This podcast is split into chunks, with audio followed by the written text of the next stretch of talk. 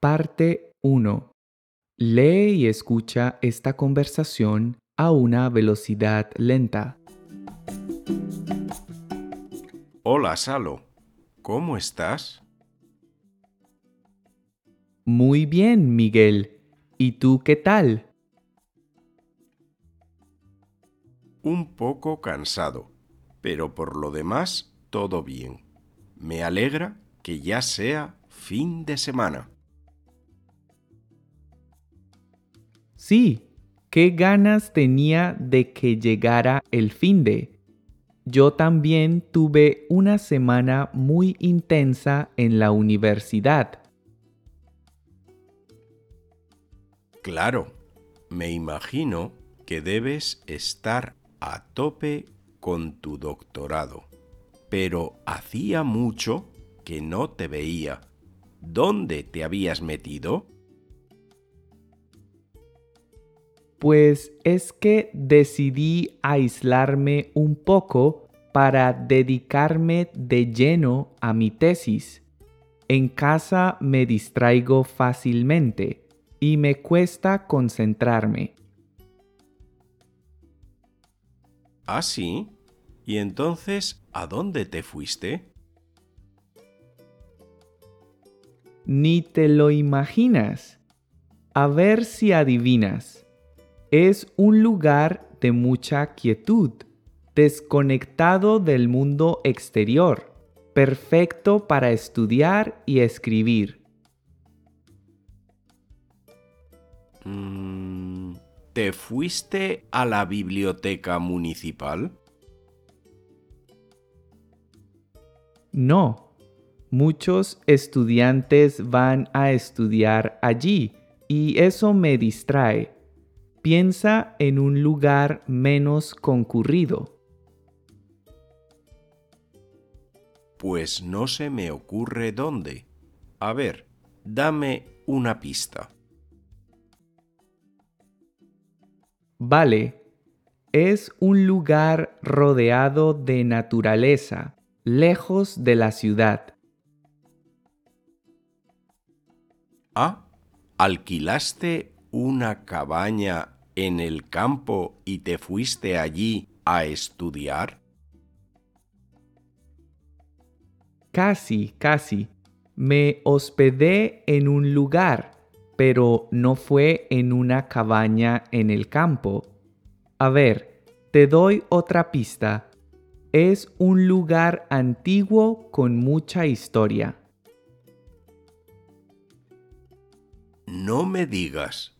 ¿Te hospedaste en ese castillo famoso que ahora es un hotel? ¿Ese que está en el quinto pino? Caliente, caliente. Reservé una habitación en un lugar en medio de las montañas, pero no fue en ese hotel. Entonces me rindo. No tengo idea de a qué lugar fuiste. No te rindas, Miguel. Te doy una última pista. Con esta seguro que lo adivinas. Es un lugar que se considera sagrado. Ah, ya. Te fuiste a un monasterio. ¿Cómo no se me ocurrió antes? Sí, exacto. Me hablaron de un monasterio que está a dos horas de aquí. Muchos estudiantes van allí cuando necesitan desconectarse y estudiar. Sí, muchos monasterios acogen a estudiantes. No creo que haya un mejor lugar para concentrarse que ese. De hecho, se construyeron para que los monjes pudieran orar y estudiar. Sí, definitivamente es el lugar perfecto para estudiar. Es como un hotel, pero sin ruido ni distracciones. Pude enfocarme completamente en escribir. Te felicito.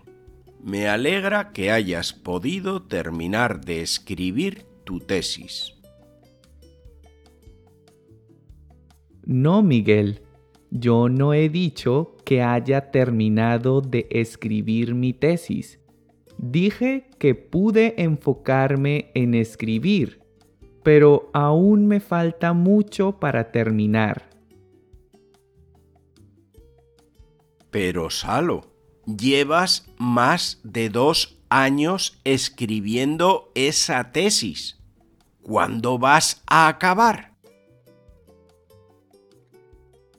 Ya lo sé, pero es que no es fácil. Escribir una tesis doctoral requiere de mucho tiempo y esfuerzo. Yo lo único que sé es que a este paso vas a terminar de escribir la tesis cuando no queden monjes en ese monasterio. Parte 2. Lee y escucha esta conversación otra vez, pero ahora a una velocidad normal. Hola, Salo, ¿cómo estás? Muy bien, Miguel. ¿Y tú qué tal? Un poco cansado, pero por lo demás todo bien. Me alegra que ya sea fin de semana. Sí, qué ganas tenía de que llegara el fin de. Yo también tuve una semana muy intensa en la universidad. Claro, me imagino que debes estar a tope con tu doctorado, pero hacía mucho que no te veía. ¿Dónde te habías metido? Pues es que decidí aislarme un poco para dedicarme de lleno a mi tesis. En casa me distraigo fácilmente y me cuesta concentrarme. Ah, sí. ¿Y entonces a dónde te fuiste? Ni te lo imaginas. A ver si adivinas. Es un lugar de mucha quietud, desconectado del mundo exterior, perfecto para estudiar y escribir. Mm, ¿Te fuiste a la biblioteca municipal? No. Muchos estudiantes van a estudiar allí y eso me distrae. Piensa en un lugar menos concurrido. Pues no se me ocurre dónde. A ver, dame una pista. Vale, es un lugar rodeado de naturaleza, lejos de la ciudad. Ah, ¿alquilaste una cabaña en el campo y te fuiste allí a estudiar? Casi, casi. Me hospedé en un lugar, pero no fue en una cabaña en el campo. A ver, te doy otra pista. Es un lugar antiguo con mucha historia. No me digas. ¿Te hospedaste en ese castillo famoso que ahora es un hotel? ¿Ese que está en el quinto pino? Caliente, caliente. Reservé una habitación en un lugar en medio de las montañas, pero no fue en ese hotel. Entonces me rindo. No tengo idea de a qué lugar fuiste. No te rindas, Miguel. Te doy una última pista. Con esta seguro que lo adivinas. Es un lugar que se considera sagrado. Ah, ya. Te fuiste a un monasterio. ¿Cómo no se me ocurrió antes? Sí, exacto. Me hablaron de un monasterio que está a dos horas de aquí. Muchos estudiantes van allí cuando necesitan desconectarse y estudiar. Sí, muchos monasterios acogen a estudiantes. No creo que haya un mejor lugar para concentrarse que ese. De hecho, se construyeron para que los monjes pudieran orar y estudiar. Sí, definitivamente es el lugar perfecto para estudiar. Es como un hotel, pero sin ruido ni distracciones. Pude enfocarme completamente en escribir. Te felicito. Me alegra que hayas podido terminar de escribir tu tesis. No, Miguel. Yo no he dicho que haya terminado de escribir mi tesis. Dije que pude enfocarme en escribir, pero aún me falta mucho para terminar. Pero Salo, llevas más de dos años escribiendo esa tesis. ¿Cuándo vas a acabar? Ya lo sé, pero es que no es fácil. Escribir una tesis doctoral requiere de mucho tiempo y esfuerzo. Yo lo único que sé es que, a este paso, vas a terminar de escribir la tesis cuando no queden monjes en ese monasterio. Parte 3 Ahora te explicaré algunas expresiones y palabras especiales que se usaron en la conversación.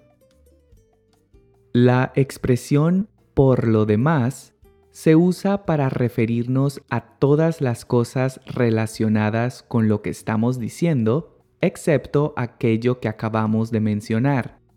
Por ejemplo, las llantas de mi coche están un poco desgastadas, pero por lo demás parece que fuera un coche nuevo. Las llantas de mi coche están un poco desgastadas, pero por lo demás parece que fuera un coche nuevo. Miguel pregunta, ¿dónde te habías metido? Esta expresión de uso coloquial se usa para pedir información sobre el lugar donde alguien está o donde ha estado. Por ejemplo, el jefe no ha llegado a la reunión. Todos se están preguntando dónde se ha metido. El jefe no ha llegado a la reunión. Todos se están preguntando dónde se ha metido. La expresión de lleno es muy común entre los hispanohablantes y significa completamente, totalmente o únicamente. Por ejemplo, Diana decidió renunciar a su trabajo para dedicarse de lleno a su propio negocio. Diana decidió renunciar a su trabajo para dedicarse de lleno a su propio negocio. También puedes decir, Diana decidió renunciar a su trabajo para dedicarse completamente a su propio negocio. Si estamos quietos, significa que no nos movemos. Por eso la palabra quietud hace referencia a un estado de absoluto silencio, reposo y tranquilidad. Por ejemplo, extraño la quietud de la vida en el campo. Todo era muy tranquilo, no como aquí en la ciudad. Extraño la quietud de la vida en el campo. Todo era muy tranquilo, no como aquí en la ciudad. Si decimos que un lugar es concurrido, significa que mucha gente pasa por ahí o que muchas personas van con frecuencia a ese lugar. Por ejemplo, la Torre Eiffel es el lugar más concurrido de París. La Torre Eiffel es el lugar más concurrido de París. El verbo hospedarse significa estar uno o varios días como huésped en una casa, en un hotel, etc. También podemos usar los verbos albergarse, alojarse o quedarse para expresar la misma idea. Por ejemplo, cuando viajé a Berlín me hospedé en un hotel muy lujoso. Cuando viajé a Berlín me hospedé en un hotel muy lujoso. También puedes decir, cuando viajé a Berlín me albergué, me alojé o me quedé en un hotel muy lujoso. Si decimos que algo queda o está en el quinto pino, significa que está muy lejos o que llegar allí es difícil o confuso. Esta expresión se usa principalmente en España. Veamos un ejemplo. Muchos artistas famosos construyen sus casas en el quinto pino para alejarse de los paparazzis. Muchos artistas famosos construyen sus casas en el quinto pino para alejarse de los paparazzis. Rendirse significa dejar de intentar o de persistir debido al cansancio, a la fatiga, al desánimo o simplemente porque no se puede aguantar más. Por ejemplo, he tratado de hablar con Juan varias veces para que deje de fumar y aunque lo intenta un par de semanas, luego vuelve a hacerlo así que me rendí. He tratado de hablar con Juan varias veces para que deje de fumar, y aunque lo intenta un par de semanas, luego vuelve a hacerlo, así que me rendí. Finalmente, la expresión a este paso que también se puede decir a este ritmo, se usa para hablar sobre la velocidad con la que se hace algo. Generalmente usamos esta expresión para criticar a una persona o una situación por su lentitud. Por ejemplo, eres muy lento cocinando. A este paso vamos a cenar mañana en la mañana. Eres muy lento cocinando. A este paso vamos a cenar mañana en la mañana. También puedes decir, eres muy lento cocinando. A este ritmo vamos a cenar mañana en la mañana. Parte 4. Ahora entrena tu oído escuchando la conversación sin leer. Intenta reconocer todas las palabras y expresiones que te he explicado. Hola, Salo, ¿cómo estás? Muy bien, Miguel. ¿Y tú qué tal? Un poco cansado, pero por lo demás todo bien. Me alegra que ya sea fin de semana. Sí, qué ganas tenía de que llegara el fin de. Yo también tuve una semana muy intensa en la universidad. Claro, me imagino que debes estar a tope con tu doctorado, pero hacía mucho que no te veía. ¿Dónde te habías metido? Pues es que decidí aislarme un poco para dedicarme de lleno a mi tesis. En casa me distraigo fácilmente y me cuesta concentrarme. Ah, sí. ¿Y entonces a dónde te fuiste? Ni te lo imaginas. A ver si adivinas. Es un lugar de mucha quietud, desconectado del mundo exterior, perfecto para estudiar y escribir. Mm, ¿Te fuiste a la biblioteca municipal? No. Muchos estudiantes van a estudiar allí y eso me distrae. Piensa en un lugar menos concurrido. Pues no se me ocurre dónde. A ver, dame una pista. Vale, es un lugar rodeado de naturaleza, lejos de la ciudad. Ah, ¿alquilaste una cabaña en el campo y te fuiste allí a estudiar? Casi, casi. Me hospedé en un lugar, pero no fue en una cabaña en el campo. A ver, te doy otra pista. Es un lugar antiguo con mucha historia. No me digas. ¿Te hospedaste en ese castillo famoso que ahora es un hotel? ¿Ese que está en el Quinto Pino? Caliente, caliente. Reservé una habitación en un lugar en medio de las montañas, pero no fue en ese hotel. Entonces me rindo. No tengo idea de a qué lugar fuiste. No te rindas, Miguel. Te doy una última pista. Con esta seguro que lo adivinas. Es un lugar que se considera sagrado. Ah, ya. Te fuiste a un monasterio. ¿Cómo no se me ocurrió antes? Sí, exacto. Me hablaron de un monasterio que está a dos horas de aquí. Muchos estudiantes van allí cuando necesitan desconectarse y estudiar. Sí, muchos monasterios acogen a estudiantes, no creo que haya un mejor lugar para concentrarse que ese. De hecho, se construyeron para que los monjes pudieran orar y estudiar. Sí, definitivamente es el lugar perfecto para estudiar. Es como un hotel, pero sin ruido ni distracciones. Pude enfocarme completamente en escribir.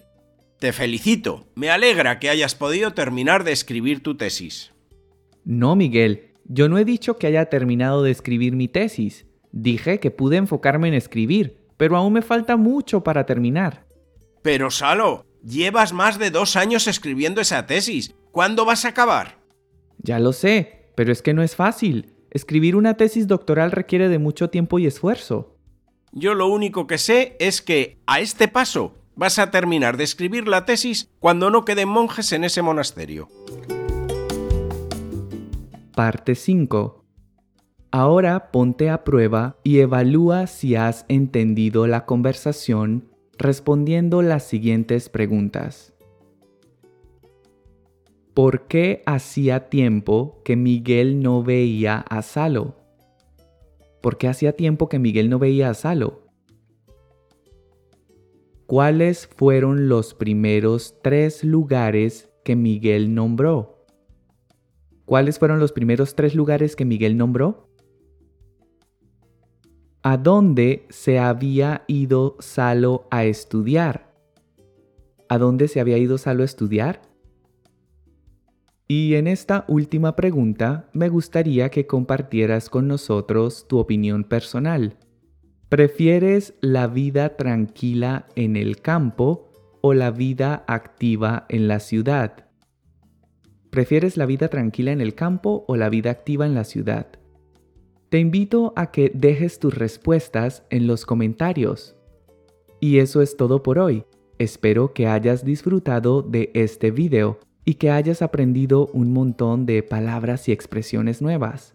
Si es así, no olvides suscribirte a mi canal, regalarme un me gusta y sobre todo dejar tus comentarios.